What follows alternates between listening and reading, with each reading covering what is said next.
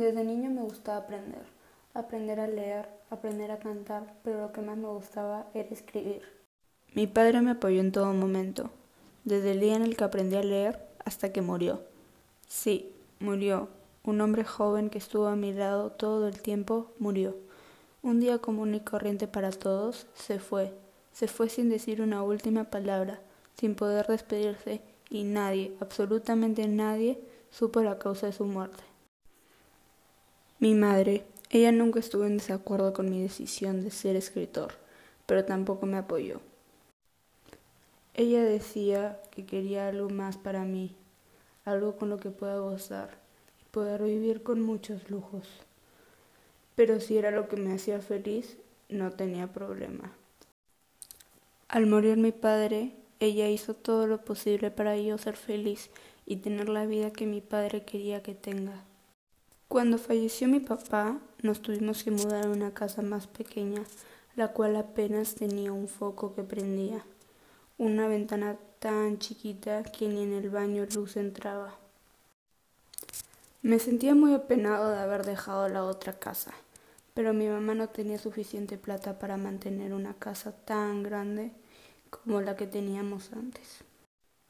Mientras vivía en esa casa tan tenue, me di cuenta que se escuchaban ruidos muy extraños cada vez que llegaba del colegio. Mi madre no estaba ahí, sino estaba trabajando.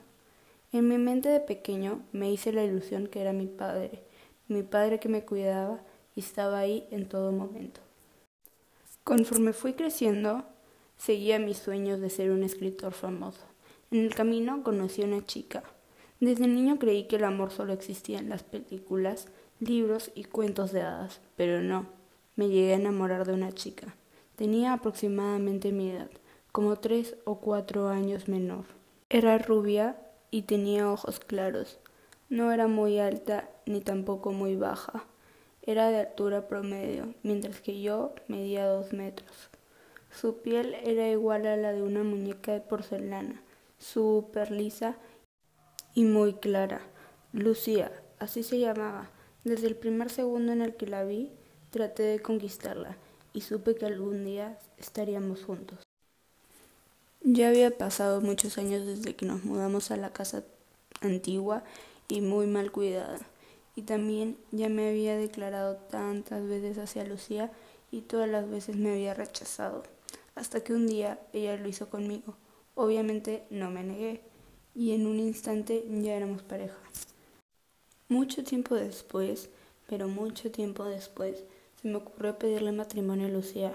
Nunca había sido una persona romántica Fui a preguntarle a mi mamá. Estaba sentada en el sofá más viejo de la casa, pero le dije, y de inmediato se negó, diciendo estas palabras. Me parece una chica muy infantil, no es para ti. No me importó lo que me dijo y fui a decirle a Lucía lo que había estado pensando por mucho tiempo. No sabía qué decir, tampoco pensé mucho dónde lo iba a hacer, pero como estaba decidido, compré el primer anillo que vi y la siguiente vez que nos viéramos se lo iba a pedir. Estábamos en casa de sus padres. Simplemente me lancé y le dije. Se puso a llorar. Yo tampoco me pude contener y también lloré. Su respuesta fue Te amo mucho y con mucha felicidad te digo que sí. Sí quiero casarme contigo. Meses más tarde teníamos que pensar si a la hora de casarnos nos íbamos a mudar juntos a una casa nueva para saber qué opinaba al respecto. Lo único que le dije fue Ya sabes que me casaré. Me voy a mudar a una casa nueva con mi futura esposa Lucía. A lo que ella me respondió ¿Cómo es posible que me digas esas cosas? ¿Crees que estoy de acuerdo con eso? Inmediatamente lloró y me abrazó. No sabía cómo responder a esto. Yo sabía que mi madre pensaba que Lucía era una mala chica para mí. Después del abrazo me respondió ¿Crees que es justo que me quede sola? Me quedé pesando un rato y se me ocurrió que tal vez no era necesario mudarnos. Lucía podía venir a mi casa. Yo sabía que no era una casa de sueños, pero mi mamá tenía razón. No la podía dejar sola. Ya no tenía a mi papá, y mucho menos a otro hijo que la acompañe. Día después le pregunté a Lucía qué le parecía la idea, a lo que ella me respondió. Sí, claro. Enseguida noté su voz y sus gestos.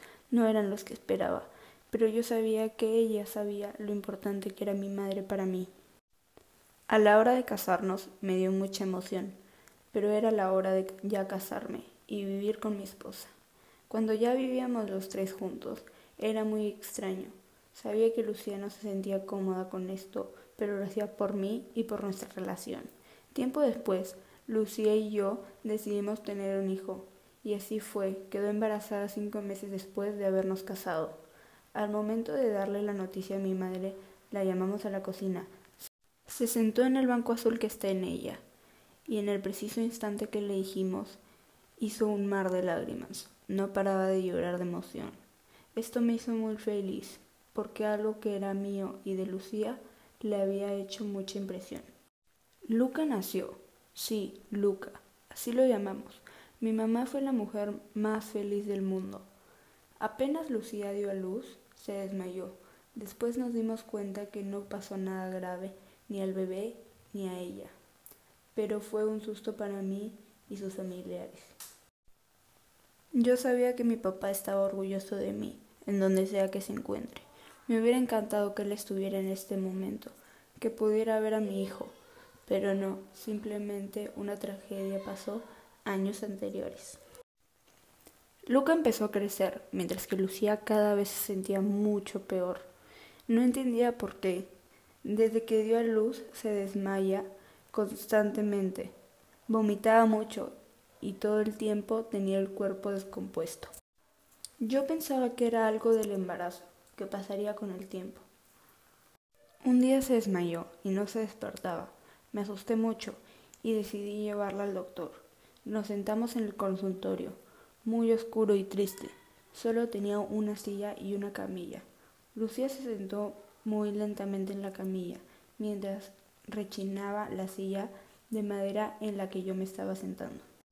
El doctor vino, le tomó la temperatura. Tenía treinta y siete y medio, una temperatura normal. Pero le contamos lo que estaba pensando y nos dijo que tenía que hacerle varias pruebas. Todo este tiempo me sentía muy, pero muy nervioso. Sabía que Lucía no tenía miedo haciendo todos esos análisis. El doctor nos dijo que en cinco días nos daría los resultados de las pruebas. Pasaron varios días desde que fuimos al hospital y tuvimos que ir a recoger esas pruebas. Nos citaron a las tres. Llegamos media hora tarde. Al entrar al mismo consultorio, tan oscuro y deprimido, noté que el doctor estaba muy nervioso para decirnos los resultados. Él nos dijo, Lucía está envenenada. Alguien le está dando veneno. Ella y yo nos quedamos asombrados, porque no sabíamos quién había podido ser, y algo tan fuerte como un veneno la pudo haber matado. El doctor también me dijo que Lucía se tenía que quedar algunos días internada en el hospital para poder salvar su vida. Mientras estaba de vuelta a casa me puse a pensar quién había podido envenenar a Lucía. Me pareció muy raro. Al llegar a mi casa no encontré a mi madre, y mi hijo estaba durmiendo en su habitación. Entré a mi cuarto para sacar algunas cosas que necesitaba Lucía en el hospital y me encontré a mi madre con una pistola apuntándose a la cabeza. Mientras me decía Te amo mucho. Fui yo. Fui yo quien envenenó a Lucía. También a tu padre. Esa fui yo. Yo maté a tu padre. Me quedé paralizado, sin moverme, al ver a mi madre así. Nunca la vi como una asesina, y mucho menos matando a personas importantes en mi vida.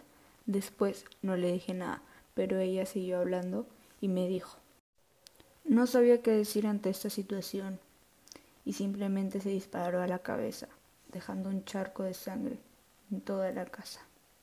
Solo quiero estar contigo, contigo. Le prestas mucha atención a los demás, primero tu padre, luego a tu esposa, y al final nace un niño.